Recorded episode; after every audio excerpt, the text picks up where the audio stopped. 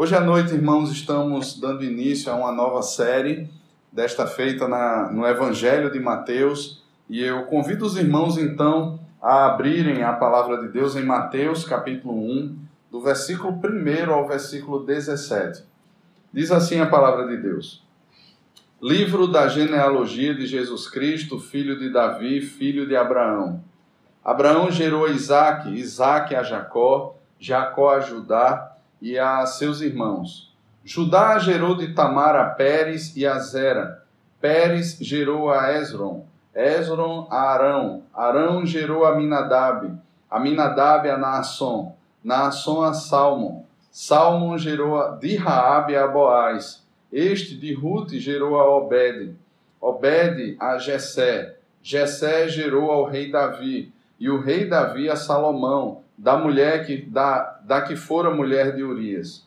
Salomão gerou a Roboão, Roboão a Abias, Abias a Asa, Asa gerou a Josafá, Josafá a Jorão, Jorão a Uzias, Uzias gerou a Jotão, Jotão a Acás, Acás a Ezequias, Ezequias gerou a Manassés, Manassés a Amon, Amon a Josias, Josias gerou a Jeconias e a seus irmãos no tempo do exílio da Babilônia. Depois do exílio da Babilônia, Jeconias gerou a Salatiel, e Salatiel a Zorobabel. Zorobabel gerou a Abiúde. Abiúde a Eliaquim, Eliaquim a Azó. Azó gerou a Sadoc. Sadoc a Aquim, Aquim a Eliúde. Eliúde gerou a Eleazar. Eleazar a Matã. Matã a Jacó. E Jacó gerou a José, marido de Maria, da qual nasceu Jesus, que se chama o Cristo. De sorte que todas as gerações, desde Abraão até Davi, são 14. Desde Davi até o exílio da Babilônia, 14. E desde o exílio da Babilônia até Cristo, 14. Vamos orar, irmãos? Senhor, abrimos a tua palavra e temos a plena convicção que cada parte dela foi inspirada pelo Senhor. Por isso, por isso nenhuma parte dela pode ser desprezada por nós. Porque em toda a escritura o Senhor se revela, revela a tua vontade, revela principalmente ao Senhor Jesus. Por isso, Pai, aqui nesse momento, por mais difícil que seja o texto, e por mais sem expectativa que muitas vezes o nosso coração fique por ler um texto onde são simplesmente citados nomes, que o Senhor nos surpreenda que o Senhor nos fale, nos edifique e assim o nome do teu filho seja glorificado. Nós oramos no nome de Jesus. Amém. Qual o nome do seu avô paterno? Essa é fácil, né? Geralmente, quando a gente pergunta o nome do avô paterno, do avô materno, todo mundo lembra. Mas se de repente eu perguntar a você o nome do seu trisavô, ou da sua trisavó, você lembra? Ou qual antepassado seu colocou os pés no Brasil pela primeira vez? Você lembra quem foi? Você sabe o nome dele? Você sabe de que país ele veio? Certamente a maioria de nós né, ouviu de Portugal ou de algum domínio ali português, veio para o Brasil. Uma pesquisa dessas, irmãos, sobre genealogia é muito interessante eu estava olhando né, nesses dias e percebi que muita gente tem feito pesquisas assim, principalmente pensando na sua futura cidadania, né, se pensa em imigrar do país.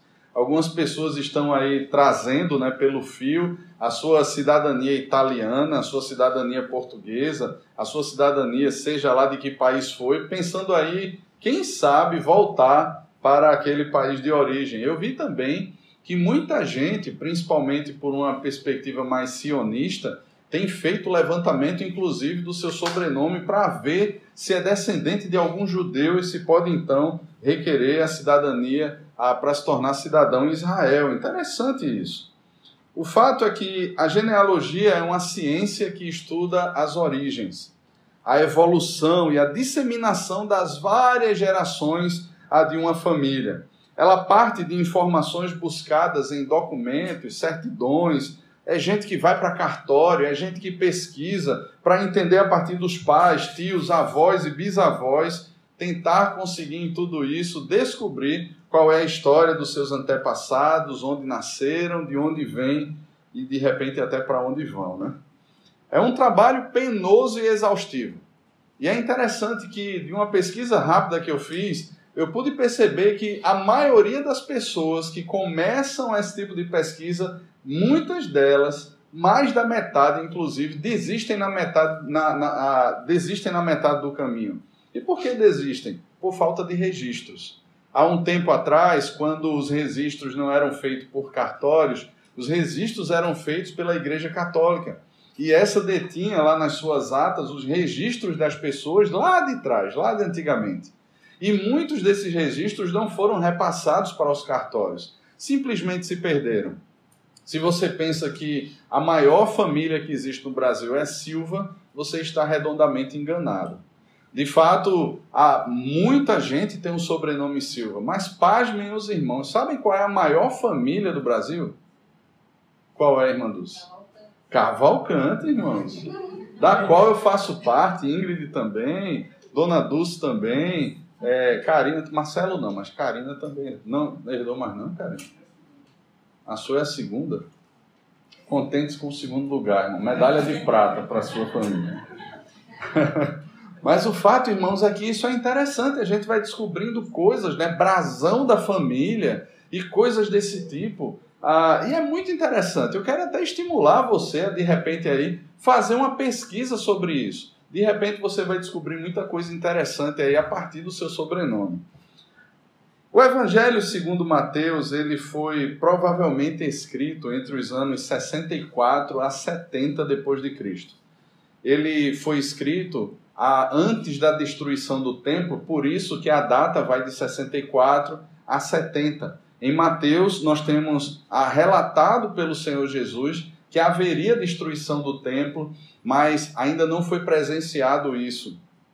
Por possuir um conteúdo que revela de forma muito prática e muito profunda o cumprimento das promessas do Antigo Testamento, assim como o conhecimento e, o, e, e a discussão de Mateus com elementos da lei, nós percebemos então que esse evangelho ele foi escrito primeiramente para os judeus escrito provavelmente da cidade de Antioquia, onde naquela comunidade existiam muitos judeus também. Mateus tinha o interesse de que os judeus eles tivessem a plena convicção de que Jesus era o Messias prometido, aquele que cumpriu toda a lei, o enviado de Deus para salvar o seu povo. No texto que nós lemos, nós encontramos a genealogia de Jesus. E já no versículo 1, Mateus ele usa uma expressão que é encontrada na Septuaginta, que é a tradução grega do Antigo Testamento, traduzida aí ou, é, ou escrita pelo menos aí no ano 150 antes de Cristo. Mateus ele usa a mesma expressão, livro da genealogia. Essa expressão se encontra em Gênesis, no capítulo 2, versículo 4 e também no capítulo 5, versículo 1.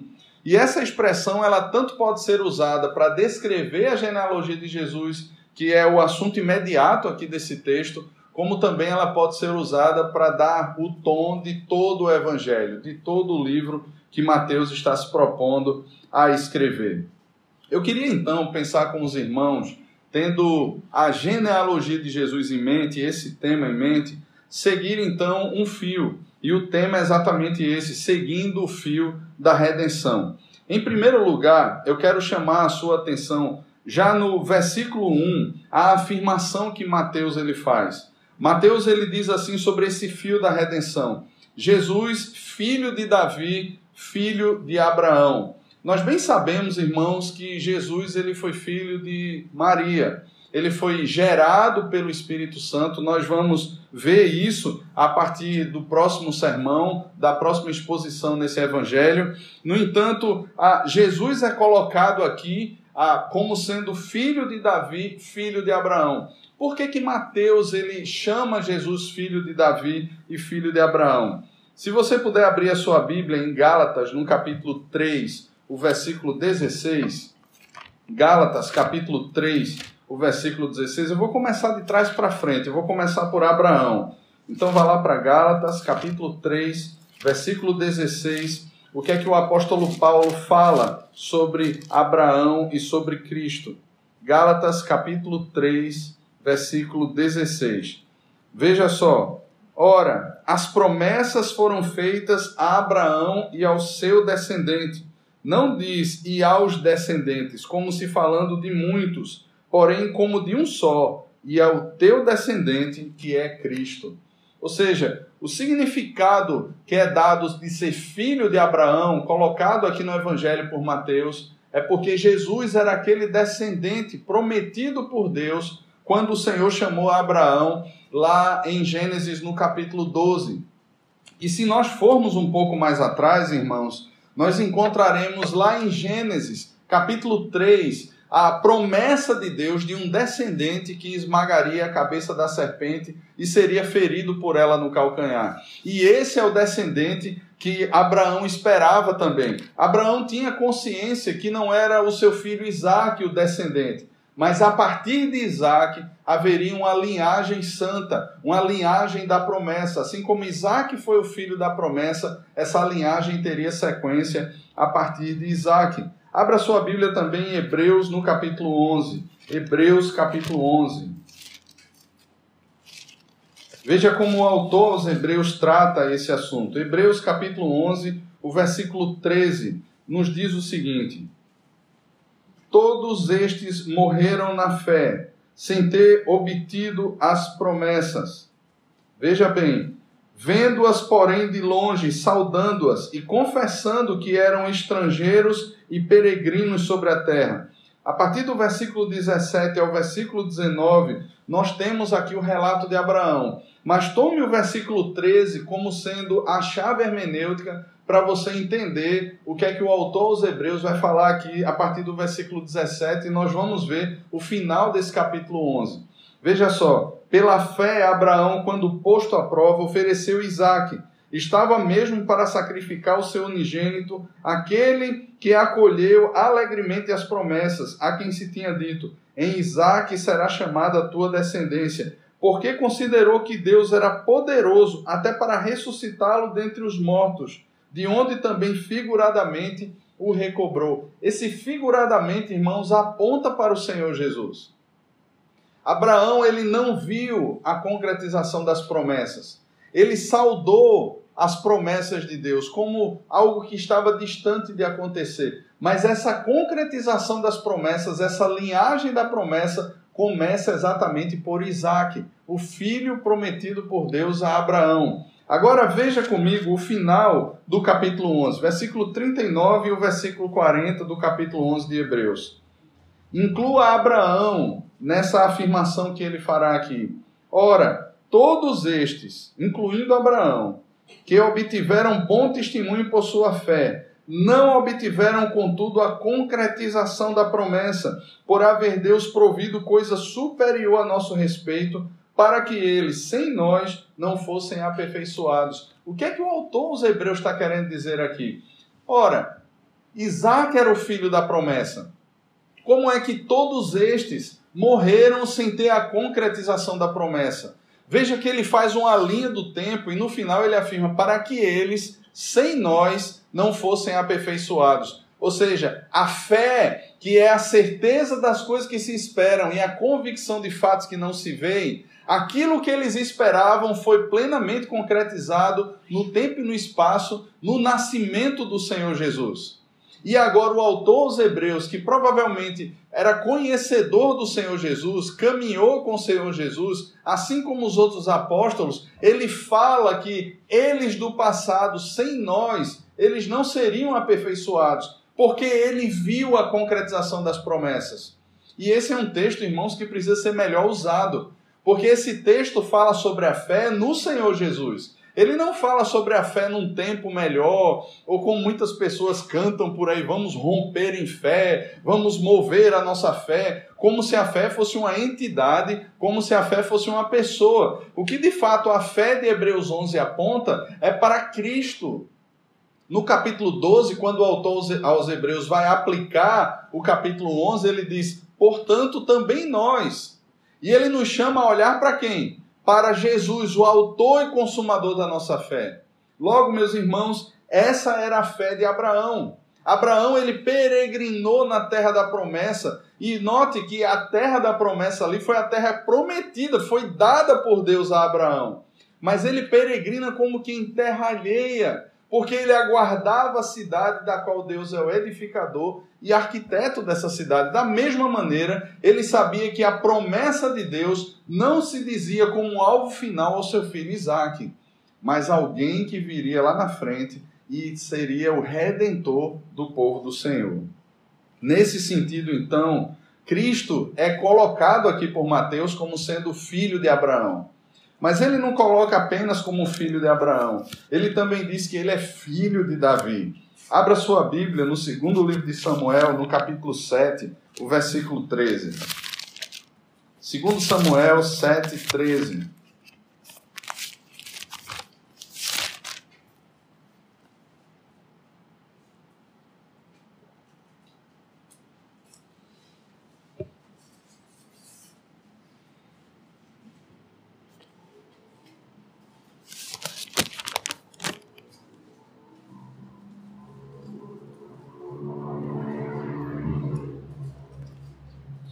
Este, ele falando aqui a Davi, este edificará uma casa ao meu nome, e eu estabelecerei para sempre o trono do seu reino. Essa ou esse é o pacto que Deus firmou com Davi. Nós conhecemos as alianças firmadas. Deus firmou uma aliança ah, lá no início com Adão, depois Deus firma uma aliança com Noé, Deus firma uma aliança com Abraão, com Moisés e com Davi. E é esse o pacto que Deus está firmando com Davi. Deus está fazendo uma promessa a Davi de que o reino jamais sairia da casa de Davi. E Jesus, irmãos, é esse filho de Davi. E aí, para explicar isso, ele vai dividir aqui, Mateus vai dividir essa genealogia toda em três blocos, que são os três blocos de 14. E é bem interessante a didática de Mateus aqui para explicar isso. Na verdade, ah, não sei se você já assistiu aquele seriado The Chosen. Mateus é colocado naquele seriado ali é, como alguém que tem autismo, né? E que é muito ah, milindroso, assim, milindroso não, é meticuloso, né? É alguém que estuda, que vai, que faz as coisas, que, que pesquisa muito bem, que anota tudo. Nós não temos nenhum registro né, que Mateus era autista ou qualquer coisa do tipo. Mas o fato é que Mateus ele escreve muito bem, ele detalha muito bem. E nesse sentido aqui, ele faz questão de dividir em três blocos de 14 gerações cada bloco, mostrando que Jesus ele é o Salvador divinamente ungido, ele é o cumprimento das profecias, ele é o herdeiro legítimo do trono de Davi e a verdadeira semente de Abraão. Veja como é que ele faz as divisões. Do versículo 2 ao versículo 6, nos diz o seguinte: Abraão gerou a Isaac, Isaac a Jacó, Jacó a Judá e a seus irmãos. Judá gerou de Tamar Pérez e a Zerá.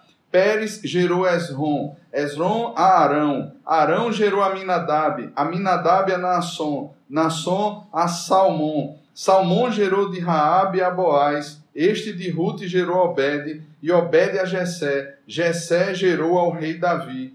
E aí depois a gente entra na segunda parte, que é a partir das gerações de Davi. Mas veja que o alvo dele é partir exatamente de Abraão até o rei Davi. Ele descreve aí 14 gerações, e uma das coisas interessantes disso é que geralmente quando a gente lê Arão aqui, a gente pensa que é Arão, irmão de Moisés, mas não é Arão, irmão de Moisés ele vai descrevendo 14 gerações aqui e pegando exatamente a linhagem. Ele tira de Judá essa linhagem e de um dos filhos de Judá a linhagem ah, que ele seleciona ali para a santa semente estar presente, que vai trazer o descendente.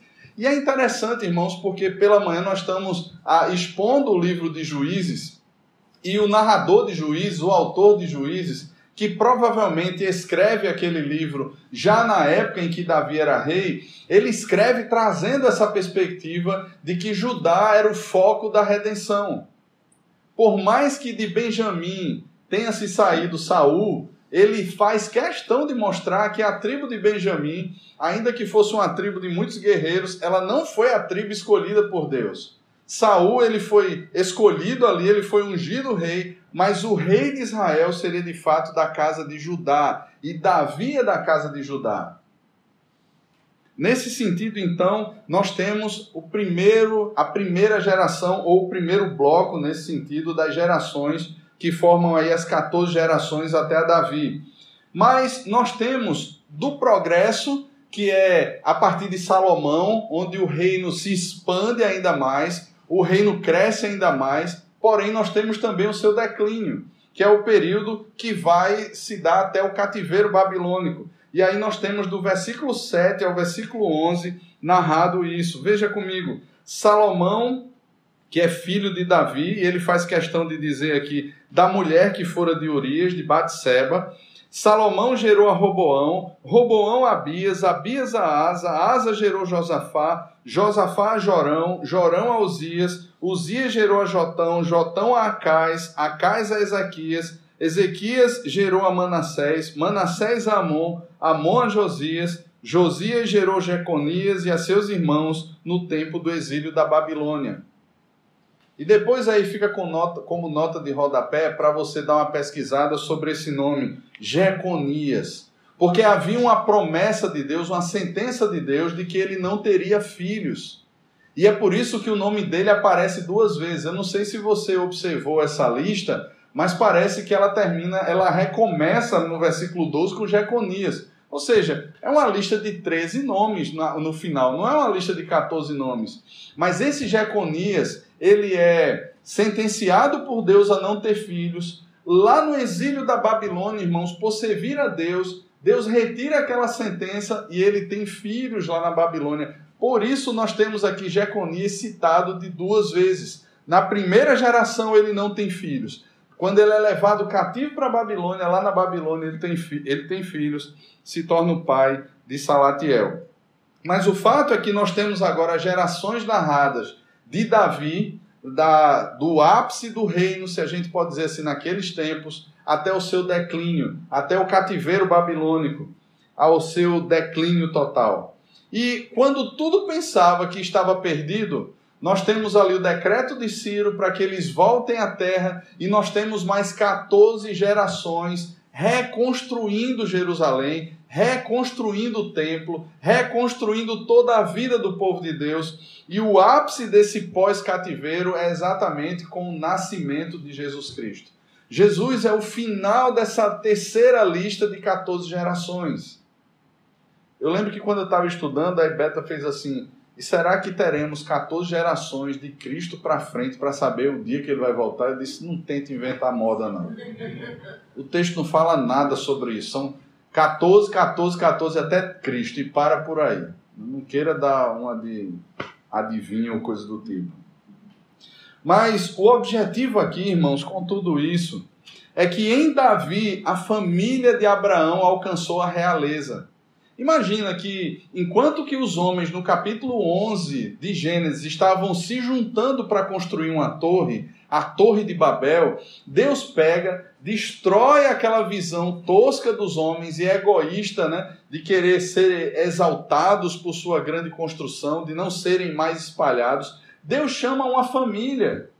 E a partir dessa família, Deus vai formando um povo. E esse povo em Davi alcança um status de realeza.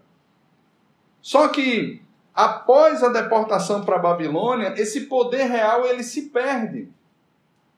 E durante aqueles 70 anos, e até mesmo depois, esse poder está perdido.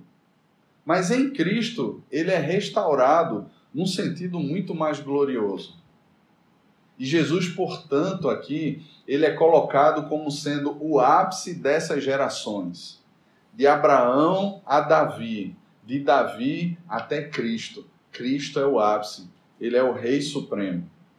É interessante, irmãos, porque os judeus eles esperavam naquele tempo exatamente alguém da casa de Davi que viesse, até porque a tribo de Judá é praticamente a única tribo que fica as tribos do norte elas são dispersas, elas são levadas e praticamente destruídas. Fica praticamente o sul que volta lá do domínio babilônico e que reconstrói ah, praticamente todos os judeus que são conhecidos hoje, eles são descendentes da tribo de Judá, alguns também da tribo de Levi, que Levi possuía descendentes em todas as tribos, eram os levitas espalhados por todas as tribos. mas as outras tribos de Israel praticamente elas foram perdidas.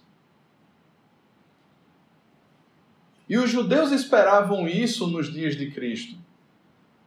Quando Jesus ele começa a fazer os seus milagres, há uma certa expectativa, principalmente por, por, por conta do povo. Não era nem por, por, por causa dos sacerdotes, ou por, por meio dos sacerdotes ou dos fariseus, mas, sempre, mas principalmente por causa do povo. E nós vemos essa expectativa, por exemplo, na entrada de Jesus em Jerusalém. O povo saudando o rei. E ao mesmo tempo, essa expectativa ela sendo praticamente destruída. Quando o povo diz assim: olha, ele não é nada daquilo que ele prometeu. Esperávamos um libertador político, alguém que fosse retirar de sobre nós o domínio de Roma. Até mesmo, irmãos, os discípulos de Jesus, quando Jesus está para ser assunto aos céus, um dos discípulos pergunta: Senhor, será este o tempo em que o Senhor vai restaurar o reino a Israel? Existia uma expectativa de um reino terreno. Existia uma expectativa de uma libertação que acontecesse dentro da geografia do nosso planeta. Israel queria se libertar do domínio de Roma sobre eles. E nesse sentido, Jesus afirma que o seu reino não é aqui da terra. Se o seu reino fosse aqui da terra, certamente ele chamaria os seus exércitos que viriam e o libertariam de todo aquele episódio da sentença à crucificação. No entanto, meus irmãos, o trono de Davi, ele é muito maior do que o trono humano. A promessa que Deus fez a Davi, o pacto estabelecido com Davi, está plenamente cumprido no Senhor Jesus. João, quando tem aquela visão, quando Jesus dá a João aquele apocalipse, aquela revelação, o que João contempla é um trono que não está vazio. O trono está muito bem preenchido ele vê a Jesus assentado sobre um alto e sublime trono, ele vê as abas das vestes de Jesus, ele vê Jesus sendo adorado. A mesma visão que Isaías teve no capítulo 6. O trono nunca esteve desocupado. E esse é o trono de Davi prometido, onde o Senhor está assentado nele e reina soberanamente. No entanto, meus irmãos, nós percebemos um outro aspecto aqui quando essa genealogia é passada para nós. E em terceiro lugar, eu quero pensar com você sobre a história ou a linha da graça que percorre essa genealogia. E isso aqui, para mim, é o que mais me impressiona e me quebra nesse texto. Normalmente, nas genealogias vindas do Oriente, mulheres não são relatadas. Mas Mateus faz questão de colocar aqui o nome de quatro mulheres. Quatro mulheres. Nós temos aqui, em primeiro lugar, o nome de uma mulher chamada Tamar. Diz que Judá gerou de Tamar, Pérez e Azerá. Você sabe quem é Tamar? Tamar, ela era nora de Judá. Tamar, ela foi casada com um filho de Judá e esse filho de Judá fez o que era mal perante o Senhor e o Senhor o matou. Depois ela foi dada em casamento a um outro filho de Judá, porque, segundo a lei do levirato, a, a esposa teria que dar filhos e aqueles filhos seriam considerados gerados do segundo irmão, do irmão mais novo, e aqueles filhos seriam considerados descendência do irmão mais velho que não gerou filhos. O segundo filho, então, ele faz algo terrível. Ele, nas suas relações com ela, ele não deixava que ela fosse fecundada. E aí o Senhor viu que aquilo ali era mal e o Senhor também matou aquele segundo filho de Judá. E Judá possuía um terceiro filho, só que esse era muito novinho. E aí então ela tinha que esperar esse filho crescer para que ela pudesse então ser dada em casamento àquele terceiro filho de Judá. Só que o tempo passa, o rapaz cresce e Judá não cumpre a sua promessa. E aí ela sabe que Judá está vindo na cidade em que ela morava. O que é que ela faz? Ela tira suas vestes de luto, ela cobre-se com uma capa e ela finge que é uma prostituta na entrada da cidade. E aí Judá então chega lá e diz que quer ter um relacionamento com ela, relações com ela. E ela diz assim: ah, Como é que você vai me pagar? E ele então é, é acordado ali um cabrito. e Judá não tem aquele animal naquele momento.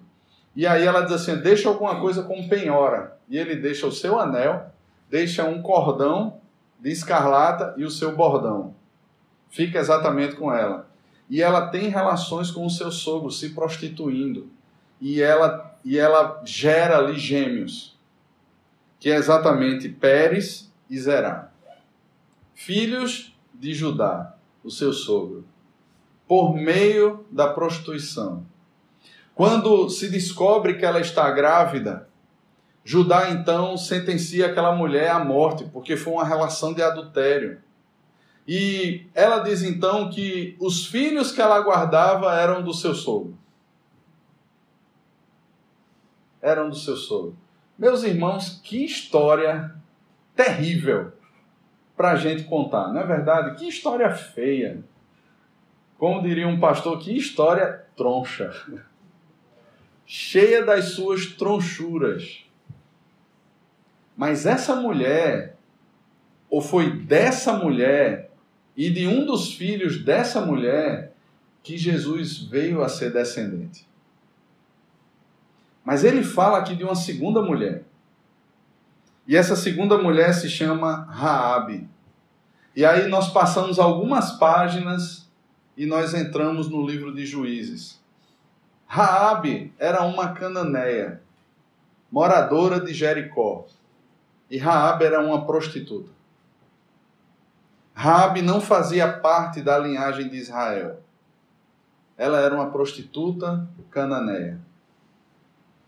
E Raabe, ela acredita no Deus de Israel, ela acolhe os espias, e um desses espias depois casa com Raabe, chamado Salmon. E é exatamente desse casamento de Salmon com aquela ex-prostituta de Jericó que nasce um homem chamado Boaz. Talvez aí depois de juízo a gente entre na história de Ruth. Eu estou com vontade de expor Ruth. É apaixonante o livro de Ruth. E Boaz é contado lá no livro de Ruth, que acontece exatamente no período dos juízes. O livro de Ruth é compreendido exatamente na história dentro do livro de Juízes. E é de Boaz que o Senhor suscita agora por meio de uma terceira mulher, que não era israelita e que está narrada aqui no texto, chamada Ruth. Ruth era uma moabita dentro daquelas opressões vividas por Israel, Noemi e seus filhos, eles saem de lá com, os seus, com o seu marido. Eles saem de lá. E o fato é que Noemi fica viúva, os seus dois filhos que casam com mulheres estrangeiras contra a lei de Deus. Eles morrem. E as duas agora estão viúvas com Noemi. E Noemi diz assim: Olha, minhas filhas, vocês são novas, Busquem aí o caminho de vocês. Sigam a vida de vocês. Quem sabe aí vocês casam de novo, tal. E aí uma mulher chamada Ruth, que era a nora de Noemi, uma das noras, olha para Noemi e faz uma das declarações mais lindas que muita gente usa em convite de casamento ou em voto de casamento, mas que é a declaração da nora para sua sogra. Eu sei que a minha esposa faria uma declaração dessa para minha mãe tranquilamente. E Ruth olha para Noemi e diz exatamente né, aquelas palavras tão lindas, né?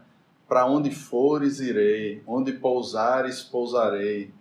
O teu povo é o meu povo, o teu Deus é o meu Deus. E Ruth então volta com Noemi para a terra de Judá. E lá Boaz, filho de Salmão com Raabe, conhece essa mulher, toma essa mulher como esposa, a resgata. E de Ruth, uma moabita estrangeira, nasce uma criança chamada Obed. Obed é nada mais, nada menos que o avô do rei Davi.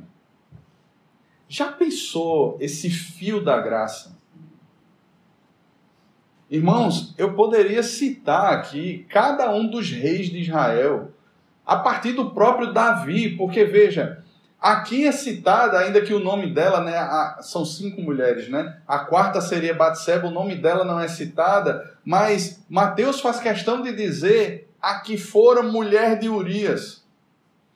E só refrescando a memória dos irmãos aqui, o tempo em que os reis saíam à guerra, Davi não sai para cumprir a sua vocação e fica de Borestia no palácio. Tá de boa lá no palácio e de repente ele tá lá na varanda e olha uma mulher ali tomando banho. E ele chama um dos seus servos, quem é aquela mulher? E o servo diz a ele: é mulher de Urias, o Eteu. E Davi diz assim: eu quero ela. Ele não considerou primeiro a sua vocação, que como rei era para estar na guerra. Ele agora sabe que aquela mulher que ele está cobiçando é casada, e mesmo assim ele diz assim: traga ela para mim. E Davi tem relações com aquela mulher, e passado um tempo, aquela mulher diz a Davi: Estou grávida. Davi agora tem um problema nas suas mãos. Como é que Davi resolve o problema? Eu vou falar a verdade, ser apedrejado? Não. Davi ele pega e diz assim: manda trazer o marido dela da batalha, vamos embebedar o sujeito. Ele vai para casa, vai ter relações com a mulher e depois o menino nasce e ele pensa que o filho é dele. Está resolvido. Olha só o que, que Davi pensa, irmãos. Mas aí Urias é um homem tão fiel a Deus que Urias diz assim: O meu senhor, que é Joabe, está no campo de batalha, a arca de Deus está no campo de batalha, os exércitos de Israel estão em campo de batalha, como poderia eu descer e me deleitar com a minha esposa? Como eu poderia fazer isso? E ele dorme. E Davi tenta de todo jeito embebedá-lo, mas ele dorme aos pés do palácio de Davi, nas portas do palácio. Ele não vai. E aí Davi diz assim: rapaz, vamos dar um jeito nesse sujeito. E Davi escreve uma carta. E o próprio Urias leva aquela carta até Joabe. E aquela carta era a sua sentença de morte, porque aquela carta põe Urias no pior fronte de batalha sozinho. E Urias morre. E Joabe então manda um mensageiro a Davi e o mensageiro conta a Davi. E Davi finge ali, está triste, mas diz assim: olha, um cai, um perde, outro não perde, um morre, outro não morre. É assim mesmo a batalha, conforte lá Joabe. E agora Davi é o bonachão da história, porque vai tomar para ele uma mulher que estava grávida e desamparada. Só que vem a sentença do Senhor. E aquele filho que estava no ventre daquela mulher morre ou nasce e morre. Mas daquela mulher, que era mulher de Urias, que essa história tão troncha e tão feia aconteceu, é dela que nascerá Salomão. E é de Salomão que a linhagem de Cristo continuará. Meus irmãos, se qualquer um de nós fosse escolher uma história bonita para contar, de um redentor que viria redimir a terra, talvez nós não escolhêssemos uma linhagem dessas. Seja sincero. Talvez corrêssemos atrás de histórias mais bonitas, de histórias de famílias que sempre foram polidas, perfeitas, que nunca erraram. Busque a sua genealogia e talvez você se surpreenda. Tem um amigo meu que ah, ele é descendente de judeus. E eu estava conversando com ele sobre raízes judaicas no Brasil e essa coisa toda. E ele disse assim: Rapaz, eu saí procurando a minha história e achei. Só que eu prefiro esquecer, porque o, o, meu antepassado foi um cara tão sem vergonha que eu digo assim: não é digno de menção. E muitas vezes a gente vai descobrir exatamente isso. Que as nossas histórias dos nossos antepassados, a nossa genealogia não é tão bonita assim. Mas logo a de Cristo, essa deveria ser perfeita. Mas faz parte, irmãos, da história da graça, da redenção de Deus. Se a gente fosse mencionar aqui cada rei de Israel que vem após Salomão, meus irmãos, a coisa seria terrível. Tem nome aqui que é citado que entregou o próprio filho para ser sacrificado a Moloque. Você citar Manassés e depois Amon, misericórdia. Vá ver depois no livro das crônicas ou no livro dos reis de segundo Crônicas, segundo Reis, a história de Manassés e de Amon. E como é que um avô tão ruim e um pai tão ruim gera um rei chamado Josias? E nós temos ali um vislumbre da graça e da fidelidade de Deus. E Josias está inserido nessa genealogia. Mas quando nós olhamos, irmãos, a história de tantos outros reis, de tantos outros homens que são mencionados aqui, é de coragem e vergonha. Mas note que não é apenas a história deles. Veja, por exemplo, a história do nascimento de Cristo. Maria estava desposada de José, estava noiva, e de repente Maria se acha grávida. Isso os judeus lá na frente vão usar contra Cristo. Não parece ser uma história tão bonita.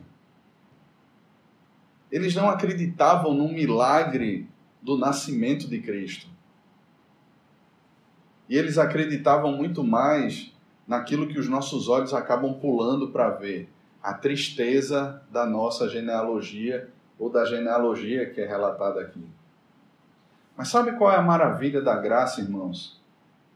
É que desde Abraão até José e Maria, todos esses nomes, eles necessitaram do Messias que viria para serem salvos. Todos esses.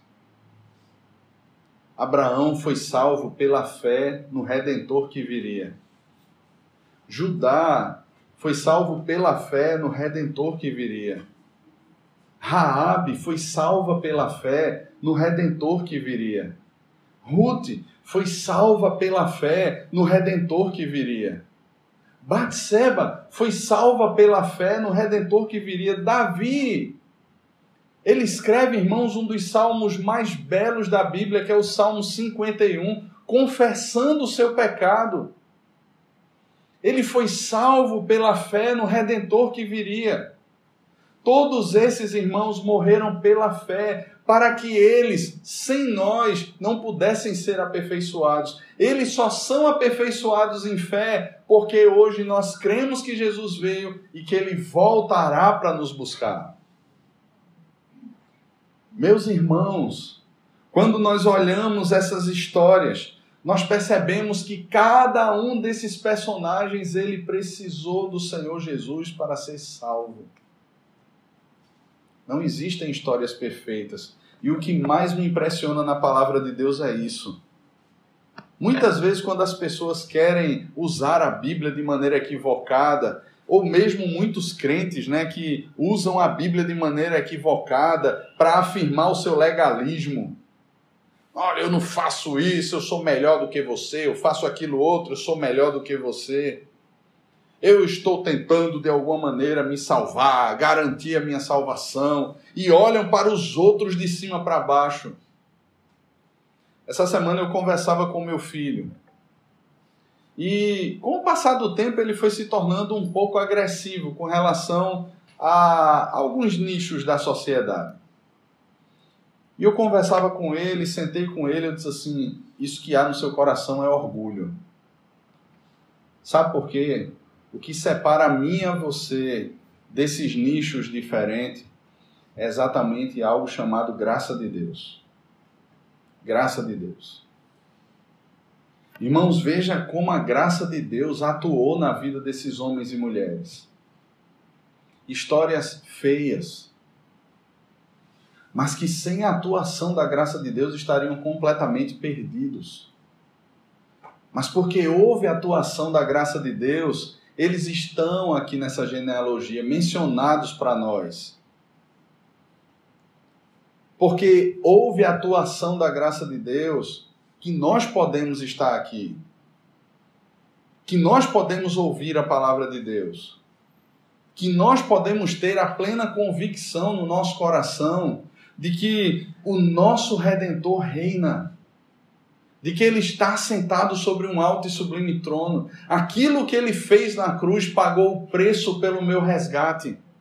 Ele me arrancou de um império de trevas e me transportou para o seu reino. Ele mudou a minha história.